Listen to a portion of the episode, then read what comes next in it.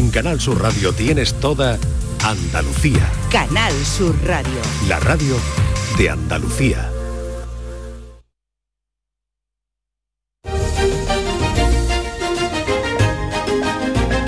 En Canal Sur Radio, Días de Andalucía, con Carmen Rodríguez Garzón.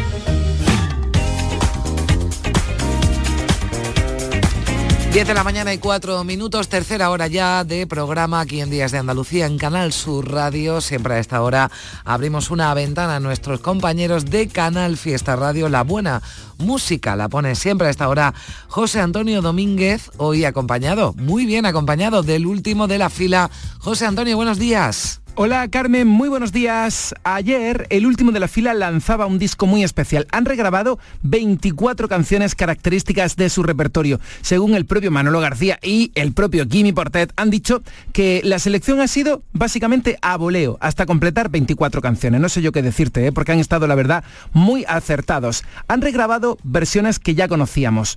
Querida Milagros, Insurrección como un burro amarrado a la puerta del baile, Lápiz y tinta y muchas más. Además lo han hecho en formato vinilo también. Y es que había muchas ganas del último de la fila. Eso sí, no se trata de un encuentro continuo, sino de un encuentro muy puntual solamente para regrabar. Es decir, que nada de gira ni nada de grabaciones inéditas. Hemos tenido la suerte de estar con ellos, con Manolo García y Kimi Portet. Y ya que estamos en Andalucía, ¿os habéis preguntado alguna vez cuál es el rincón favorito tanto de Manolo como de Kimi? Kimi, empiezas tú para el programa Días de Andalucía. A mí me gusta mucho Almería y la zona de Macael, que había ido por había ido por cuestiones profesionales, por cuestiones cuando cuando todavía no era músico, era músico pero amateur y me gusta Almería y la, zona, la zona de Macael del Mármol. sí. Ajá. ¿Y nuestro querido Manolo?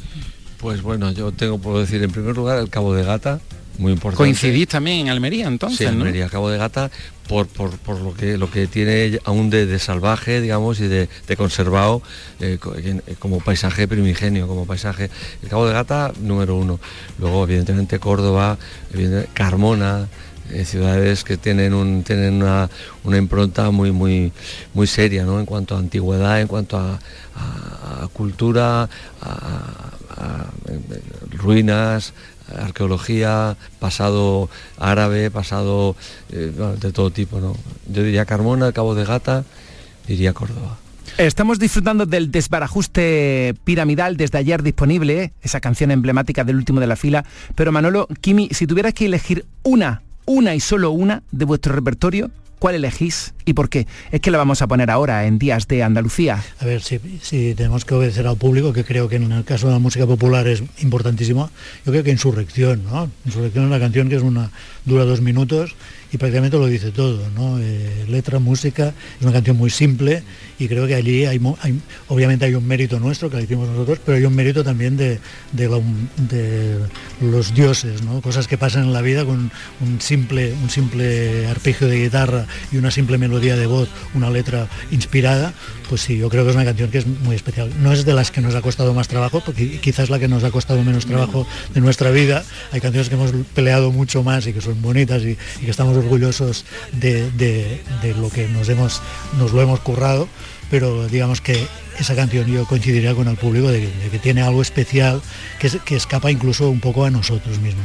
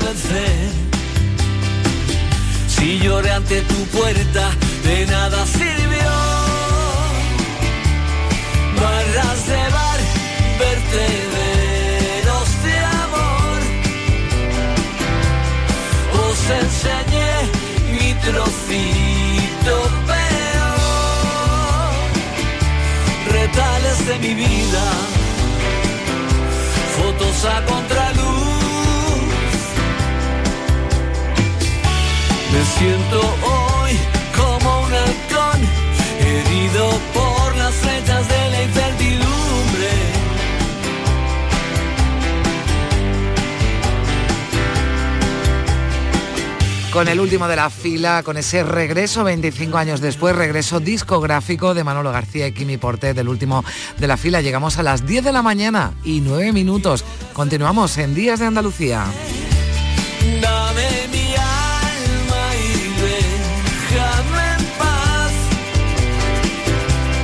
Quiero intentar no volver a caer. Pequeñas tretas para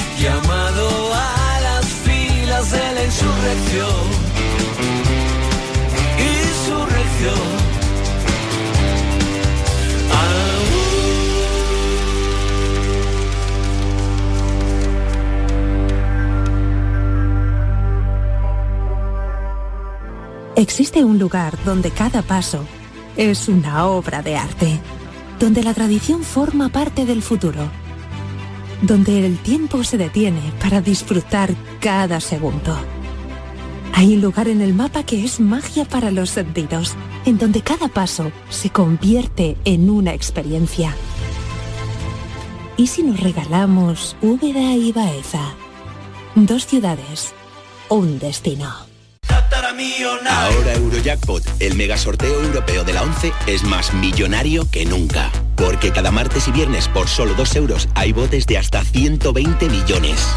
Y tan tataramillonario, porque si te toca el Eurojackpot, no solo te haces millonario tú, también tus hijos, y los hijos de tus hijos, y los hijos de los hijos de tus hijos. Compra ya tu Eurojackpot de la 11. Millonario por los siglos de los siglos. A todos los que jugáis a la 11, bien jugado. Juega responsablemente y solo si eres mayor de edad. En el ranking de descargas de la radio a través de nuestra web o aplicación móvil sobresale el programa del Yuyu con 1.609.000 descargas, seguido de La Noche Más Hermosa con 569.000, El Llamador con 360.000 y La Mañana de Andalucía con Jesús Vigorra con 224.000 descargas, según el último estudio del EGM. Gracias por confiar en nosotros. Gracias por escucharnos. Canal Sur Radio, la radio de Andalucía. En Canal Sur Radio, Días de Andalucía. Con Carmen Rodríguez Garzón.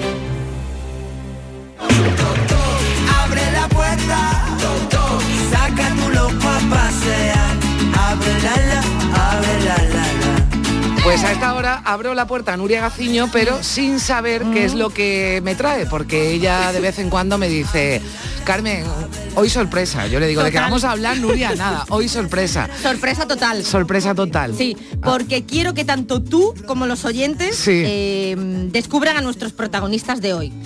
Eh, yo creo que no va a ser nada difícil porque Mm. hablamos de gente muy pero que muy conocida que pudieron llegar a ser grandes futbolistas, se quedaron por el camino, prometían bastante, pero la vida les deparó otro destino y en la mayoría de los casos les ha ido de auténtico espectáculo.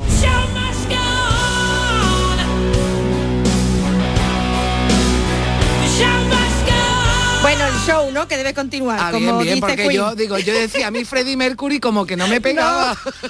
Digo, Lo he escuchado y digo, pues yo en Bohemian Rhapsody no, que la he visto la película, no sale. Y yo Freddie- juraría que no jugaba al A fútbol, mí ¿no? Freddie Mercury como que no me da, no, no, no, esto no, es nada pero para... es más que nada para hacer referencia que cambiaron el fútbol por el Por espectáculo, ¿no? Por el show, bien, ¿no? bien, bien. Bueno, si te parece, vamos a empezar por el producto nacional. Sí. Va a resultar muy fácil porque es un tío conocido mundialmente, universalmente. Es uno de los cantantes españoles más famosos del planeta.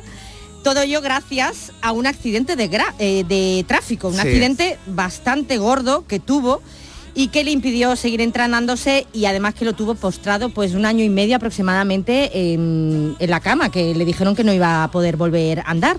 O sea, imaginaos con 20 años recién cumplidos, promesa, bajo los palos, defendiendo la camiseta del Real Madrid, No digas nada, Carmen, que yo A sé ver, que tú ya lo bueno, sabes. ya me lo puedo- hombre, producto nacional, cantante de los más conocidos y accidente de tráfico ya sí. y muy sé del que- Real Madrid. Y muy del Real Madrid. Número uno, España. Título La vida sigue igual. Canta su autor, Julio Iglesias. Un momento. Perdonen.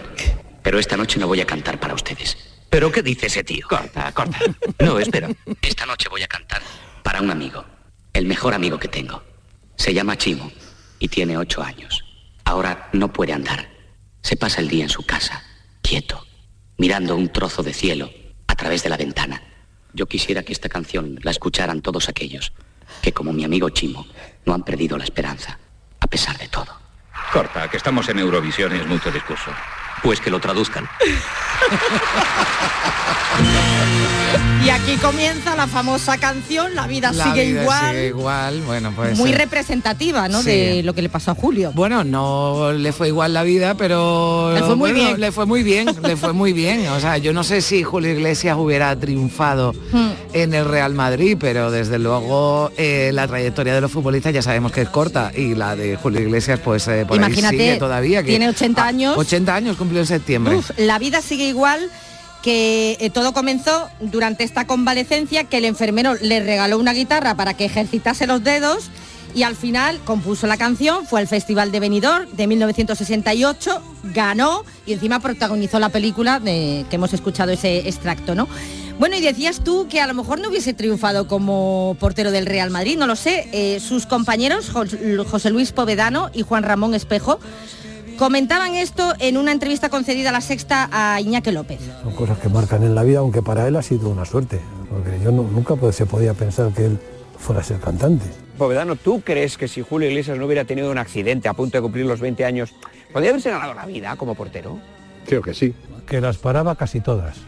Sí, como los porteros de balonmano. Lo que pasa es que no, no blocaba, no se quedaba con ellas. Era muy supón. Sobre todo cuando se metía algún gol, incluso él salía a acompañar al resto de los jugadores, que normalmente antes era una cosa muy normal, abrazarse. Pues él de la portería eh, se avanzaba, caminaba eh, o corría para unirse a ese apelotonamiento para felicitar al, al que había metido el gol. ¡Ay, Julio! Bueno, ahí estaban diciendo, hombre, un portero que para está muy bien, pero que no sé, que no retenía la pelota, que paraba y ya Sí. está. Y que además después un chupón, ¿no? un chupón y un besucón, porque además de triunfar en la música ya sabemos que mucho éxito ha tenido con las Sí, mujeres. bueno, ¿O claro. no? Bueno, pues, era, es que Julio Iglesias es muy cariñoso. Exacto. muy cariñoso. Muy cariñoso y sigue siendo un apasionado del fútbol y sobre todo de su Real Madrid. Gran amigo del recientemente fallecido Pepe Domingo Castaño. Hablaba precisamente del Madrid Julio Iglesias con él y sus compañeros de la COPE. Sí, ayer jugó un primer tiempo bien y un segundo tiempo a la expectativa y no me gustó mucho el segundo tiempo, pero ganó y eso es lo más importante. Jugó muy bien, el Madrid está en forma, tiene un Modric que es un monstruo, está, es, un, ju- es un equipo y un Courtois que para todo, tiene una defensa sólida, desde con Álava es buena, cualquier juego del Madrid es muy válido, la verdad. En un hablas de un chalet, ¿Y este grupo te suena? de tantas cosas que Eh, no me suena, vamos, pero no me, no me sale la la- el, nombre, del grupo A mí me pasa lo mismo. Eh, Mira no que he es, escuchado veces no es un grupo que yo consuma mucho, entonces claro, me cuesta mm, eh, reconocerlo. Y me pasa como a ti, que me suena, lo escucho en la radio Sí. y me suena. Bueno, pues se trata de Pig Noise, Sí, que fundó sí. Álvaro Benito, jugador del Real Madrid, que se lesionó también muy jovencito, de hecho debutando con la Sub-21 y bueno, fue un auténtico calvario eh, esa lesión de rodilla, eh, sumando una operación tras otra, probando cosas nuevas, así que tuvo que dejarlo después de muchos años de lucha. Empezó siendo una triada y luego empezó a sufrir de cartílago. Y ahí antes, antes si te rompías el menisco te lo quitaban casi entero, entonces empezás a sufrir de cartílago y no había... Yo lo que dice mi padre es cierto, yo hubo un momento que, que no podía estar de pie. Fue el primero que me hicieron un, injerto de menisco de cadáver. Me fui a Estados Unidos, que aquí no lo hacían en, en España en Europa. Y allí me fui, y allí fue cuando comprendí realmente que no iba a volver a jugar al fútbol. Luego conseguí volver a jugar, ah, estaba al 50%, pero, pero comprendí porque allí me dijeron, a partir de ahora te vamos a someter a tres operaciones, tienes 18 meses de recuperación. Me tiré, cuando volví del viaje, me tiré tres meses, seis horas al, día enganchado a una máquina que me doblaba y me extendía la pierna tumbada en mi cama. Entonces ya no solo era el, el problema físico, era el psicológico de, de estar en casa. Yo iba a todos los domingos al Bernabéu a ver jugar al Madrid, todos los días a rehabilitar a la ciudad deportiva, a ver entrenar, mis compañeros, vengo, mis compañeros disfrutaban y yo estaba ya amargado.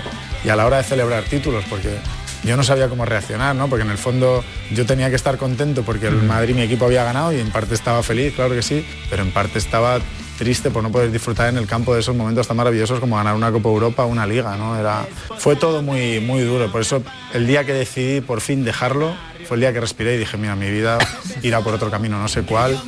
Él tenía 24 años, aún era un niño.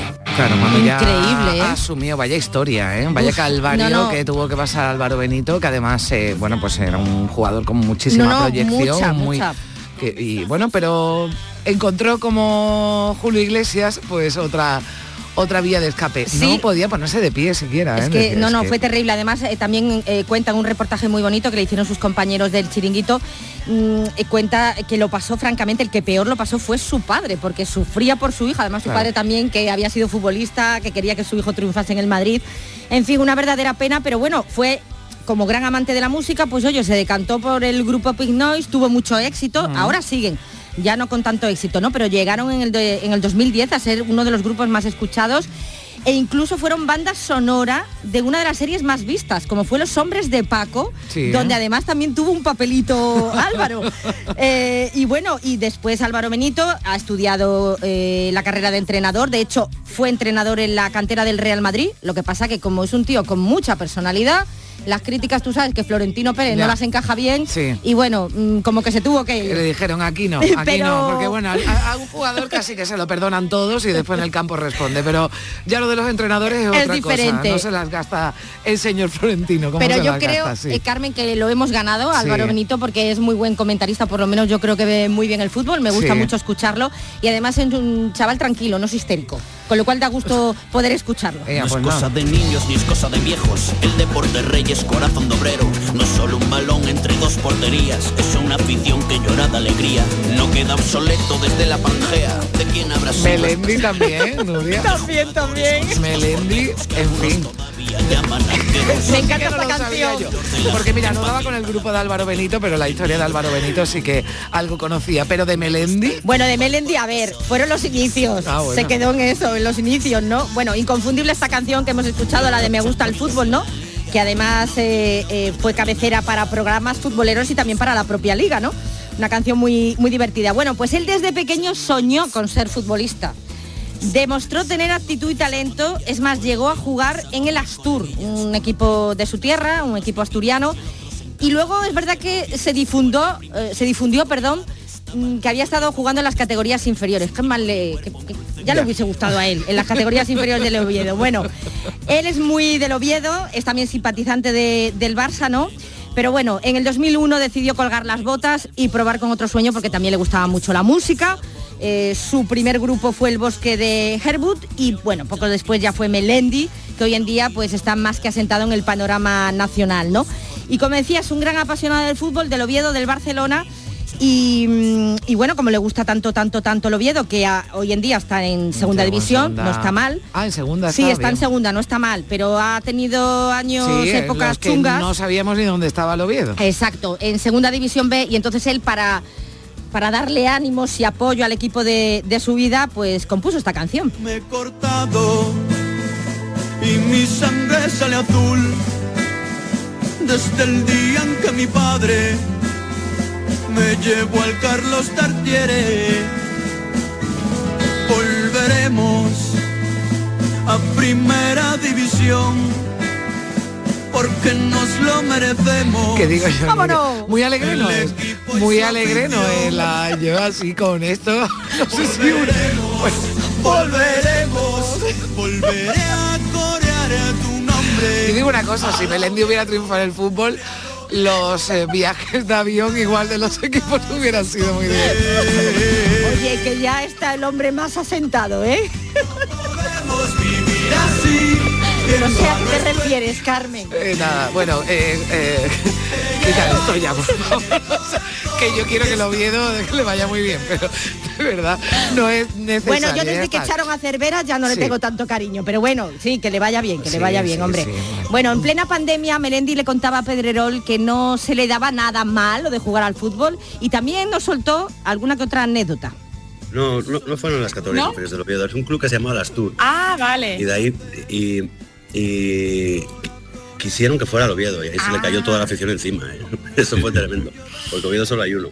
Pero bueno, decían que jugaba bien de pequeño, pero ¿sabes lo que pasa? Que yo era muy alto, desde muy pequeño fui muy alto, y entonces parecía como que destacaba porque iba bien de cabeza y bueno, había algunas cualidades que tenía simplemente por ser alto, pero luego se empezaron a igualar las fuerzas y ahí se me vieron todas las carencias. empezaron a aparecer todas las carencias y nada, eso mejor música, la verdad. No hubiera, no hubiera tenido ninguna posibilidad. Oye, ¿qué pasó en el, en el Palau Sant Jordi con una camiseta del Barça que te lanzaron? Porque tú eres del Barça, ¿no? Sí, soy del Barça, soy simpatizante del Barça. ¿Y qué te pasó Soy con la camiseta? Es el equipo que de verdad me mueve el corazón y después soy simpatizante del Barça. Lo que pasa es que me tiraron una camiseta y no me parecía oportuno, pues porque en el San Jordi también había mucha gente del español y, bueno, pues lo que sea, esa, esa, pues la, la tengo guardada, un recuerdo muy bonito porque es un regalo, pero no me apetecía en ese momento faltar al respeto también a las personas que estaban en el español ahí poniéndome la camiseta.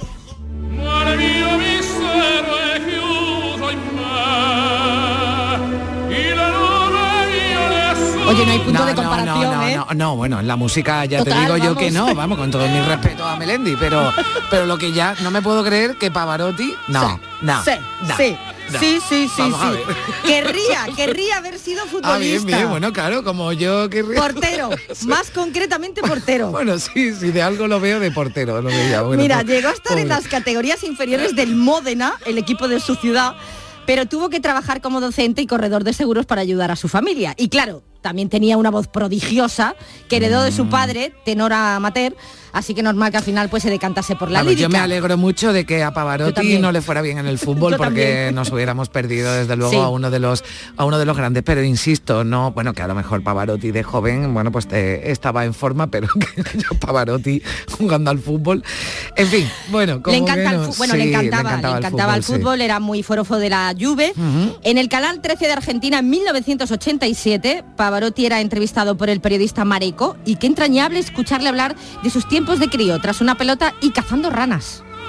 Il calcio, eh, carissimo amico, è come qua in Argentina. eh. Si giocava calcio quando si era pequeño fino a, a- a 25 anni, io ho sempre giocato a calcio. Ero anche abbastanza eh, quasi professionale all'età di 15 anni, 15-16 anni per un anno. Potevo forse diventare un giocatore di calcio. Podía convertirse en un gran jugador de No, fútbol. no, gran, no. Bueno, un jugador. Professionale. Modestamente, Ma- modest- sì. como dice mi Sì, sì, sì, sì. Bueno, vivir de 11 años, jugaba muy bien al, al- al calcio. ¿Cuántas horas por día? ¿Cuántas horas per giorno? Ah, giocavamo 6-7 ore per giorno. eh. Para que usted que nos está mirando en todo el país tenga conocimiento humano de este triunfador en el mundo entero, de esta primerísima figura. Sus juegos eran la pelota, el fútbol y cazar ranas y lagartijas. Y lo invitaban de toda la casa a comer hasta que llegan la, la desdichada guerra. Que no falte lo de comer. bueno sí.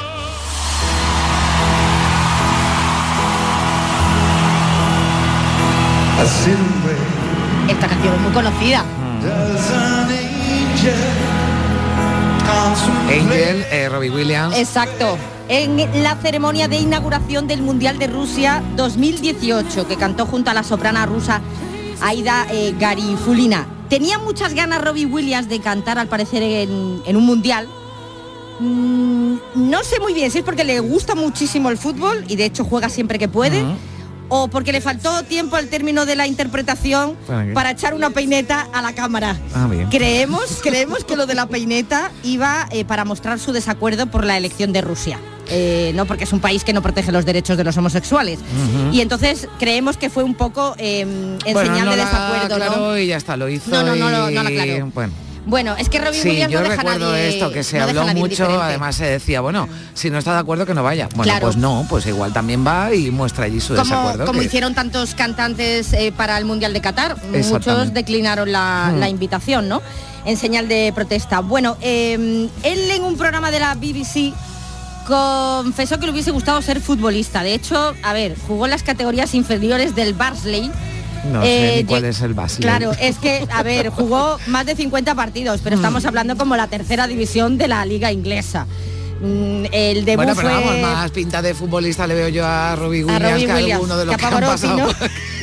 Melendi tampoco, te, tampoco No, te ha convencido no, a ti lo de Melendi, no, ¿eh? para nada. Bueno, mira, Robbie Williams es hincha de toda la vida del equipo de su ciudad, que tampoco lo vas a conocer, el Port Vale, que está también en la tercera división. eh, y es curioso que gustándole tanto el fútbol, no hayamos descubierto hasta hace poco que por lo visto es un auténtico fanático de los Spurs, del, del Tottenham, ¿no? Y bueno, y luego eh, es verdad que desde el 2006, junto a su amigo también cantante Jonathan Wiles, pues eh, fundó Soccer Eye, que es un evento futbolístico bienal con el objetivo de recaudar fondos para UNICEF. Tú sabes, se juntan allí los colegas, los- Sí. las leyendas del fútbol inglés, Pero no, los famosos. no como Piqué, sino esto con fines No, solidarios. y guay, ¿no? eh, no, no, y muy chulo además. Hold on, we just have to hold on. We don't have to cry. No, not tonight. La canción a lo mejor no te suena, la voz, la voz, la voz. Ay, Es muy rockero. Muy Y rockero. muy británico también. Muy británico, muy rockero. Con unos pelos así. Rod Stewart. Rod Stewart, vale, bien, bien, bien. Yo estaba aquí, estaba pensando de Bowie, no, pues Rod Stewart, vale, bien. Mira, esta es una canción muy chula. eh, es un tema, la verdad, que eh, muy, muy bonito que se ha convertido en todo un himno, eh, Hold the Line. Y es un vídeo precioso porque lo cantan diferentes aficionados del Celtic de Glasgow, porque a él le tira mucho este equipo escocés por su padre, que era de- del De Celtic. Él es nacido en Londres. eh, le gusta, bueno, a- por lo visto le gustaba de en su infancia el Arsenal, también por lo visto no, el Manchester United también es simpatizante, pero el Celtic le tiene como un cariño especial por su padre. De hecho, no sé si eh, te acordarás que el Celtic le ganó un año en la Champions al todopoderoso Barcelona de Guardiola y de Leo. Messi. Bueno, y se hartó de llorar el hombre en el palco porque es que no daba crédito a esa victoria de- del Celtic. Y bueno, y es muy apasionado y le gusta muchísimo el fútbol. Y, mm, y si pueden buscar en internet conciertos eh, en el estadio del Celtic de Glasgow, mm, muy chulo porque toda la gente con las camisetas, eh, cantando Bien, sus bien, canciones, bien. la verdad que mola mucho. Este sí que jugaba bien al fútbol. El autor y cantante de esta canción, que ahora vais a escuchar más claramente, y que es todo un himno en muchos equipos de fútbol, uno de ellos el Ajax.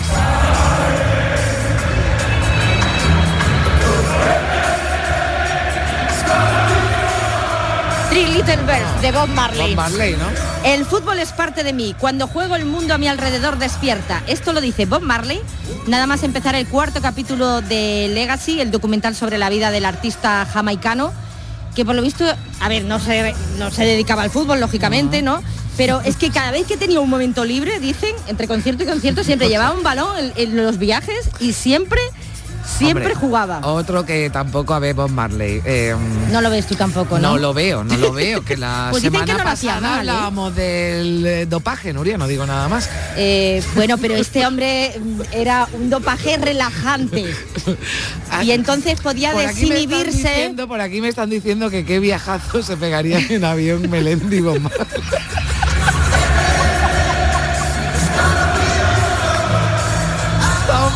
Equipo de fútbol aquí, pero... Muy divertido, muy divertido. Bueno, el descubrimiento de su enfermedad vino a raíz de un partido de fútbol donde recibió un pisotón mientras jugaba que le causó una herida. Al principio no reparó la lesión y siguió jugando, pero las molestias le obligaron a ir al médico después y fue cuando comprobaron que tenía una tumoración cancerígena que comenzaba a extenderse. Vaya. Lo que son las cosas, el fútbol pudo haberle salvado la vida, pero Bob Marley no quiso tratamiento y terminó pues falleciendo el 11 de mayo de 1981. Pero para que veáis, una lesión fue lo que eh, bueno dio, dio pie a que pudiese saber qué mal tenía, pero no quiso curarse. Bueno, pues vaya equipo de fútbol que hemos eh, montado. Bueno, desde luego, aquí hay más eh, discos de oro que balones de oro. Bueno, Nuria, ¿tú a qué te hubiera gustado dedicarte si no te hubiera Me dedicado a hubiese esto? encantado ser deportista, me da igual, me da igual el deporte, me gustan todos. Yo sí, sí, me preferiría encantaría. haber sido cantante. antes ¿Sí? que- Sí, sí, yo... Bueno, a mí cantante tampoco me hubiese importado. Oye, las dos cosas, empezamos de futbolista y Bueno, luego también y cuando ya cantante. cuando ya nos demos cuenta que no servimos para eso, pues cantante. Bueno, de momento estamos aquí muy bien en la radio. y Yo tú sabes- encantada, sí, Tú sabes que a mí contigo. me encanta recibirte por aquí los sábados y te espero la Eso, próxima venga, semana. vale, vale. Venga, Chao. Adiós.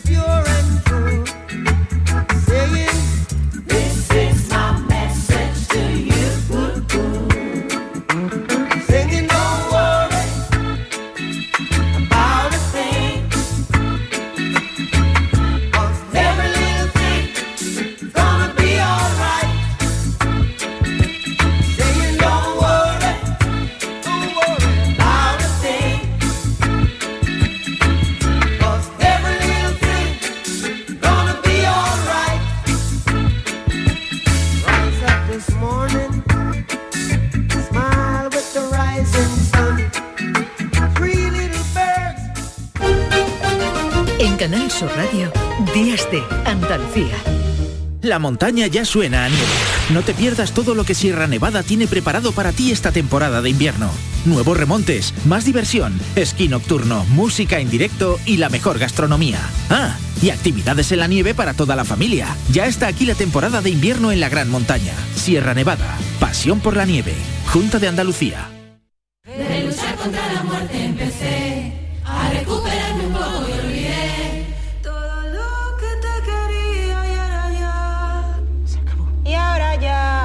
Ahora ya no estás sola. Ahora ya España es otra. Delegación del Gobierno contra la Violencia de Género. Ministerio de Igualdad, Gobierno de España. En Canal Sur Radio, Días de Andalucía, con Carmen Rodríguez Garzón. Quiero ser artista. 10 de la mañana y 35 minutos. Acabamos de conocer una triste noticia porque ha muerto Concha Velasco. Beatriz Galeano, ¿qué tal? Buenos días. Buenos días, lo acaban de confirmar sus hijos. Manuel y Paco Martínez han enviado una nota a los medios de comunicación en la que dice textualmente, lamentamos informar de que nuestra madre Concha Velasco ha fallecido y sábado a las 2 de la madrugada en el Hospital Puerta de Hierro de Majadahonda, habiendo recibido los santos sacramentos y a consecuencia de una complicación en su enfermedad. Esto es lo que dice el comunicado que acaban de remitir a los em, distintos medios de comunicación, como decimos, los hijos de Concha Velasco, Manuel y Paco Martínez, confirmando su fallecimiento. Muy conocida. Inició su carrera en el cine, podemos hacer un recuento interminable con La Reina Mora en el año 54, con Muchachas en Vacaciones o con Las Chicas de la Cruz Roja, fíjate una película del año 1958 que inevitablemente está en la mente de todos. Siguió con otras obras, con otras películas, Los Tramposos, El Día de los Enamorados, etcétera, etcétera. Su chica Yeye, esa o canción compuesta por Augusto Alguero que también nos recuerda a la actriz Concha Velasco. Tal vez la tengamos en mente quienes somos algo más jóvenes por su presentación, presentaba Cine Mm. de Barrio, fue quien sustituyó a Carmen Sevilla, también por sus últimas apariciones, por ejemplo en Más allá del jardín en el año 96 y la última ya en 2020 con Malasaña 32 actriz de cine, pero también de teatro, fue, trabajó hasta el final, hasta hace muy poco tiempo y finalmente hoy, esta madrugada, ha fallecido. Gracias, Beatriz. Bueno, pues es lo que han comunicado sus propios familiares, sus hijos en ese comunicado que, en el que dicen que somos unos afortunados por haber gozado de la mejor madre del mundo y por recibir el cariño de tantos españoles que la quieren y que la admiran. Esto decía Concha Velasco en una de las eh, últimas entrevistas que concedía. Y yo sabes lo que quiero, que mi entierro sea como la boda de Lolita en Málaga. Que tengan que decir mis hijos, y esto es una broma, si me queréis, irse. Yo quiero llenar, siempre llenar, que la gente me quiera y me quiera como soy. Pues eh, sin duda una de las grandes artistas españolas, así que tendrá, ya veremos, esa despedida que quería Concha Velasco. Descanse en paz.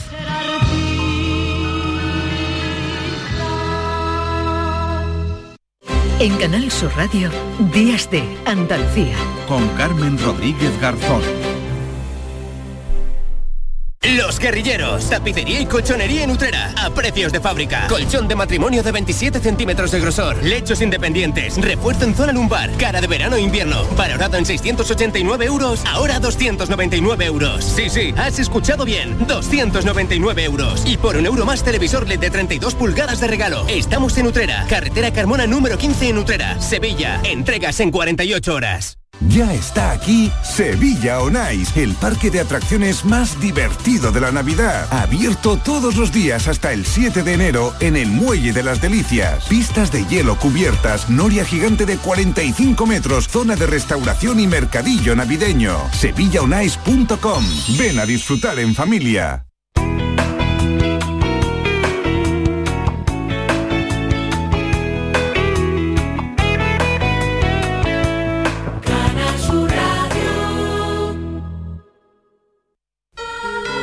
Navidad comienza con la primera logroñesa.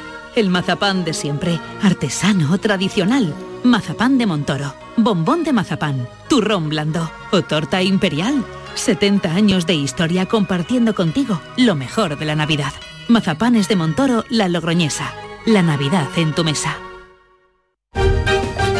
En Canal Sur Radio, Días de Andalucía. 10 de la mañana y 39 minutos. Yo tengo muchas ganas de hablar con Ignacio Solís, que es neuropsicólogo de Sevilla, que está bueno, a las puertas de los 40 años y que trabaja en Toulouse, en Francia.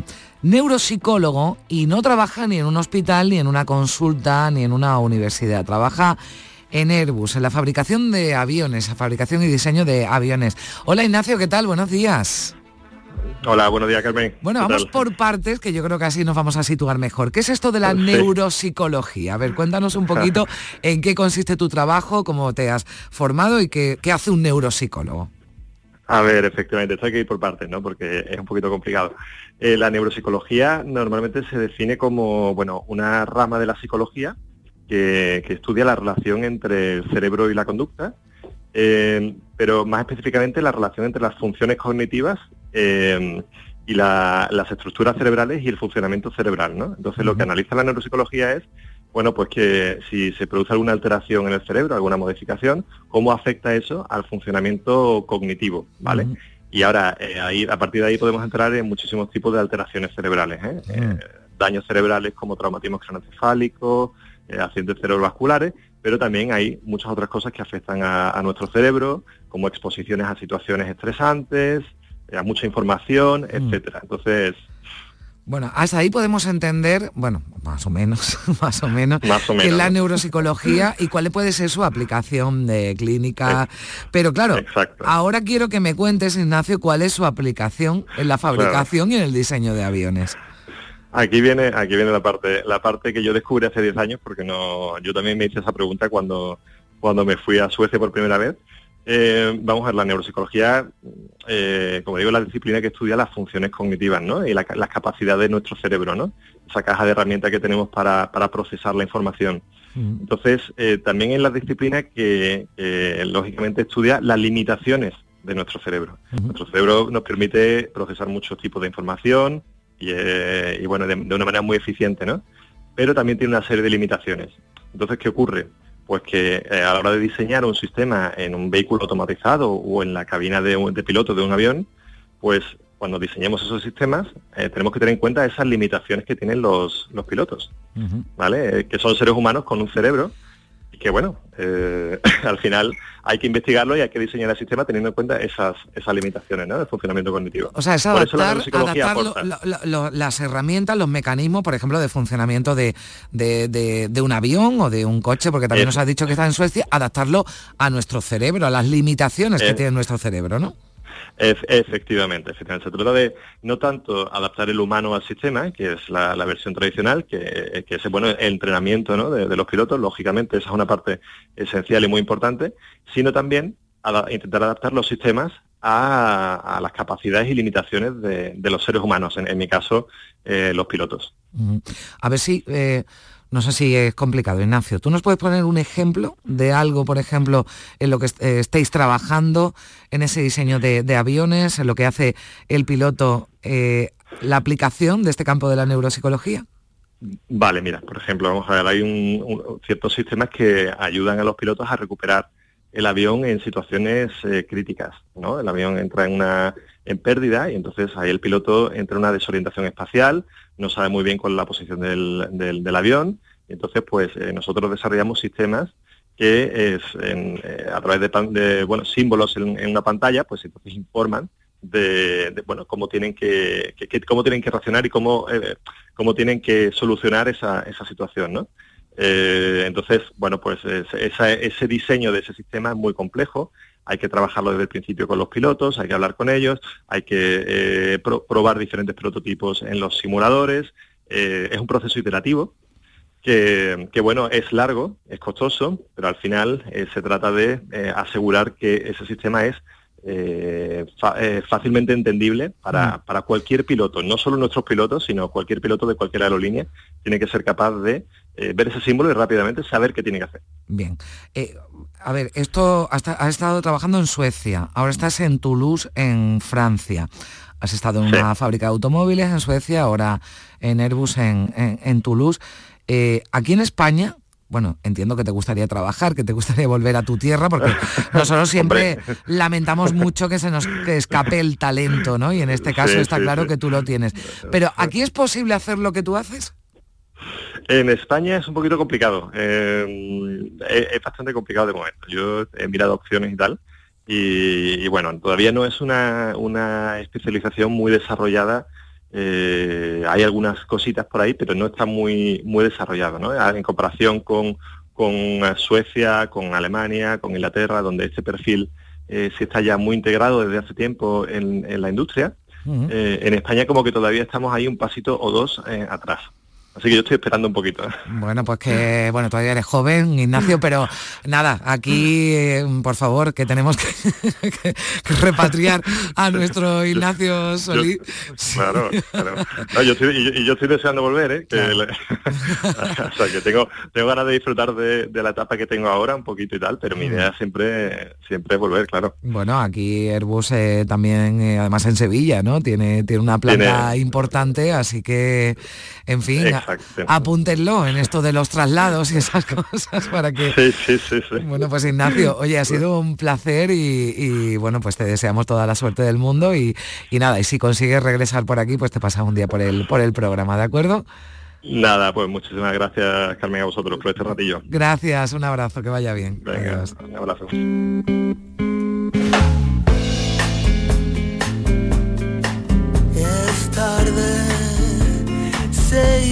De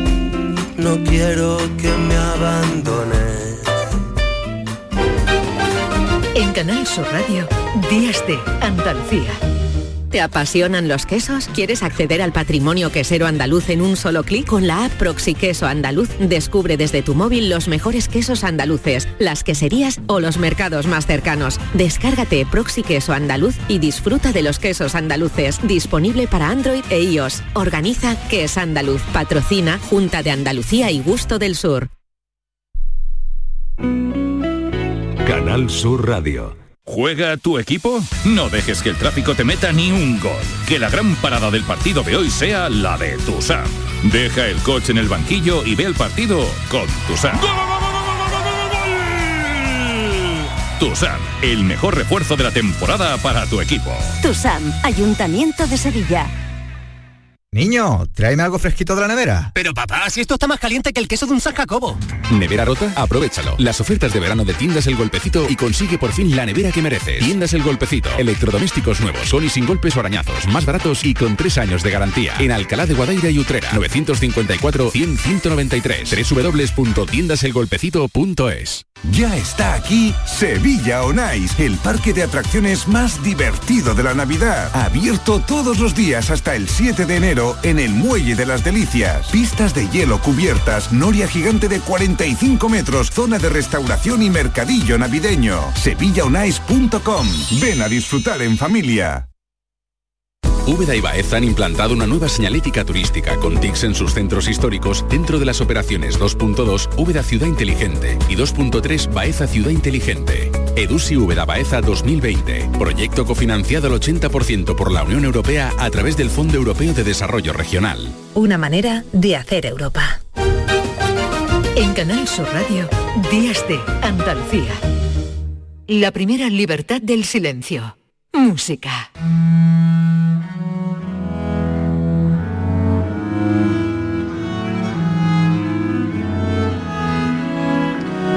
11 minutos llegaremos a las 11 de la mañana, llegaremos al final del programa, pero claro, nunca terminamos sin dar la bienvenida a nuestro querido maestro José Manuel Gil de Galvez.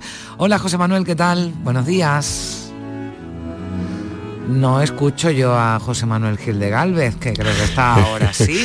ahora sí, buenos días Carmen, Digo, ¿cómo a estamos? ver, ¿esto qué es? Zapico, Estoy en Málaga, ¿eh? No me he ido a la sí. Ponia, ¿eh? No, no, digo, a ver dónde lo cogemos. ¿eh?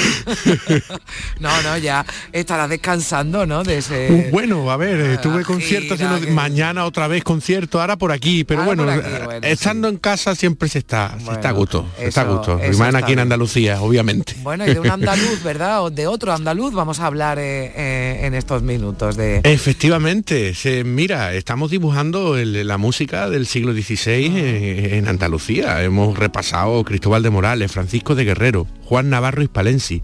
Y hoy, fijaros que nos vamos a ir a Écija, ni más ni menos, ¿eh? con, el- con Fray Juan Bermudo. Eh, fundamentalmente Juan Bermudo eh, fue un teórico, aunque también compositor, que es lo que estamos oyendo ahora, su, su panelingua gloriosi para, para violas de gamba. Y vamos a ir viendo la importancia que tuvo porque eh, hizo un tratado denominado la Declaración de Instrumentos Musicales en 1555 que supuso el tratado de música más importante de todo el siglo XVI. ¿Y eso qué quiere decir? Que en España en ese momento la música estaba a la vanguardia de todo el mundo, lo que es la música eh, docta, ¿no? la música académica, la música realizada. ¿no? Por tanto, eh, en Écija eh, se acuñó el, tratado más importante de, de- de la música de este siglo XVI. ¿no? Así que estamos mm, dibujando un escenario, bueno, eh, eh, hoy seguramente los actigitanos nos estarán escuchando. Sí. Eh, yo recuerdo haber tocado allí que tienen una, la Plaza de España maravillosa, que le llaman el Salón. Sí, a esa- sí, a- a- bueno, sí, sí, sí. un pedazo de salón además que tienen allí. No veas, men- menuda plaza bella que Menuda tienen allí. plaza, desde luego que Y, bueno, y tienen un, un paisano suyo que fue muy importante y que a veces no se habla mucho porque claro, ha pasado Eso casi iba a decir, 500 por años. Eso nosotros, pero nosotros lo traemos aquí, sí, pero hay, Sí. pero hay otros que eh, incluso de 500 y 1000 años y se habla Sí, y, y- sí. y nosotros lo que quere- queremos es eh, poner en valor y además aquí esa expresión tiene mucho Sí. sentido, ¿verdad? A, Efectivamente. nuestro- a nuestros compositores andaluces. Sí, pues mira, eh, mi colega, el doctor Luis Díez, ha investigado mucho sobre, sobre este personaje, sobre Juan Bermudo. el que- Él, él es profesor de la Universidad Camilo José Cela y nos va, nos va a situar el quién, quién era, quién era Juan Bermudo. Hay que decir que Juan Bermudo no llegó a la música desde temprana edad. Desde muy joven ingresa en órdenes menores, se educa en Sevilla y en Alcalá de Henares y llega a la música a través de un periodo de larga convalecencia por una enfermedad en la que primero de un modo autodidacta pues va profundizando en el estudio de la música y surge en él el interés de compendiar y transmitir todas esas reglas de la tradición musical pitagórico-platónica. Bueno, eh, lo que está diciendo es que está unando eh, la, la, teoría, que hasta entonces había mucha, sobre Mm. cómo se tiene que tocar, sobre la práctica. El tratado de Juan Bermudo es que empieza a explicarle a los músicos cómo tienen que hacer la música y lo deja de una manera escrita, no transmitida de una forma oral o, o- o mostrada con el instrumento. ¿no? Esto tiene una trascendencia vital porque el Renacimiento, la música que se hacía con los instrumentos aún no estaba bien vista, porque lo que estaba bien visto era el canto, obviamente. La música instrumental era para acompañar el canto, no para ser música por sí misma. No era- Exactamente, exactamente, ¿no? Bueno, se retiró por una enfermedad a ver libros, o sea, a ver libros era a leer, leyó un montón de autores. Bueno, es que leer Eh, libros en esa época era una profesión.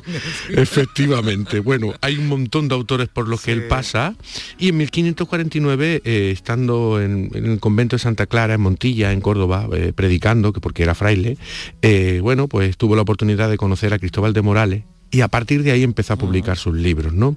Eh, en esta declaración de instrumentos incluye 13 composiciones para órgano, aunque no, no se considera compositor, él mismo dice, creo, por cierto, que en España hay, en cantidad y calidad, tanta música que puede ser útil a los instrumentistas, que la mía no era necesaria, pero ciertos amigos me importunaron para que hiciera imprimir música destinada a la ejecución.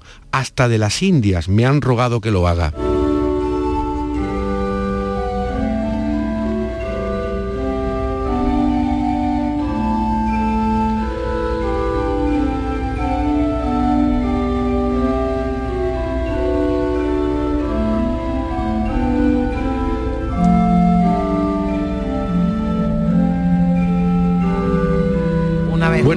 Verdad, José Manuel, esa relación, ¿no? La hora de las Indias, ¿no? Y de, y Sí. de cómo, ¿no? Llegaba la, la- la obra, incluso algunos de, de ellos, ¿no? También a, Sí, a sí, sí. tierras americanas. Esto es concretamente, de la, lo, lo- lo dice porque se lo pidieron de la Catedral de la Puebla de Los Ángeles en México, ni más ni menos, ¿no? Eh, fíjate, eh, lo lejos que estaba entonces, sigue estando lejos hoy, entonces imagínate, ¿no? bueno, fíjate, otro dato interesante para Andalucía, todas sus obras, ¿vale? Porque la declaración de instrumentos, además de otras que hizo, eran cin- fueron cinco libros, cinco volúmenes, ¿no? Sacados en diferentes años.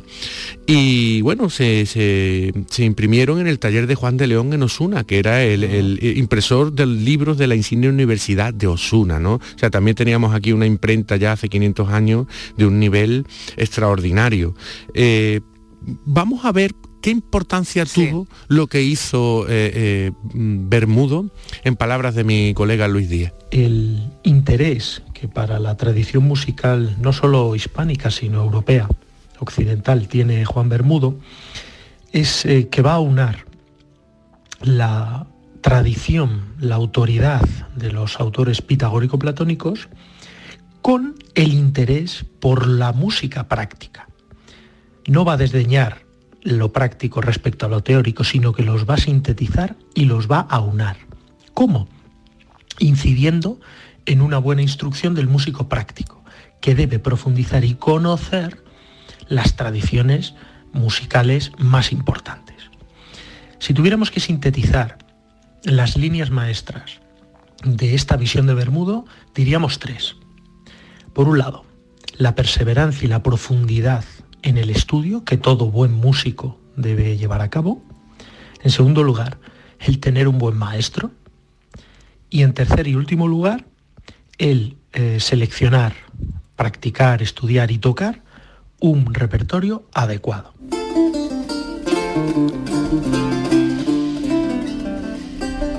Bueno, pues ah, ahí está esa descripción, ¿no? Que hace. Sí, que está muy clara, muy, muy, muy bien sintetizada.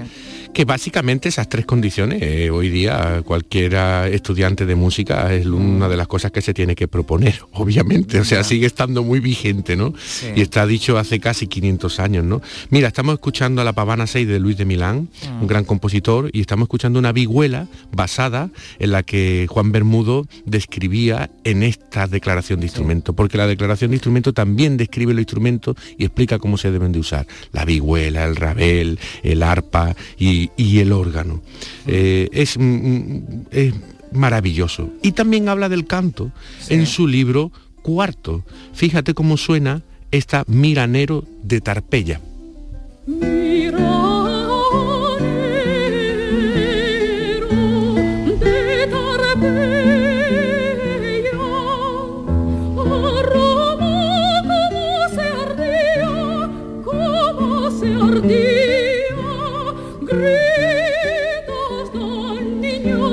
Bueno, el canto, ¿no? También en esa declaración de instrumentos musicales. ¿no? Exactamente. La voz la- también ya considerada, ¿no? Como instrumento Claro. musical. claro. Está eh, en- en- la gran cantante Pilar Lorengar interpreta esta eh, Miranero de Tarpeya. Ya hablaremos algún día de esto de Miranero porque sal- sale incluso en el Quijote de Cervantes Sí. eh, por, por un error y él hace bromas con esta cuestión y es muy interesante. Ya, ya, ya lo traeremos porque hay mucha música detrás de esta, de- de esta historia.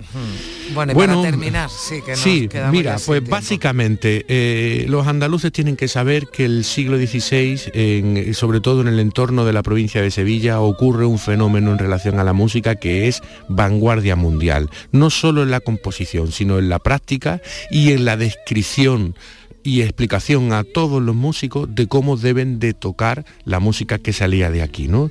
Eh, es, mm, eh, digamos que en este momento, eh, en esta materia, estamos evidentemente en el centro del mundo, ¿no? Y todo esto, pues desde el puerto de, de- de Sevilla y de Cádiz, fue trasladado a, las Indias que se conocía entonces y lo que hoy conocemos como Hispanoamérica. Bueno, José Manuel, lo vamos a dejar aquí porque no Sí. sé si nos has escuchado, pero estamos, bueno, esta mañana, ¿no? Algo eh, conmocionados por la muerte, ¿no? Que hemos conocido de, de Concha Velasco, así Sí. que vamos a despedirnos con ella, si te parece, te mando un beso Me enorme parece muy bien. Y, Y un te beso para su familia. la próxima semana.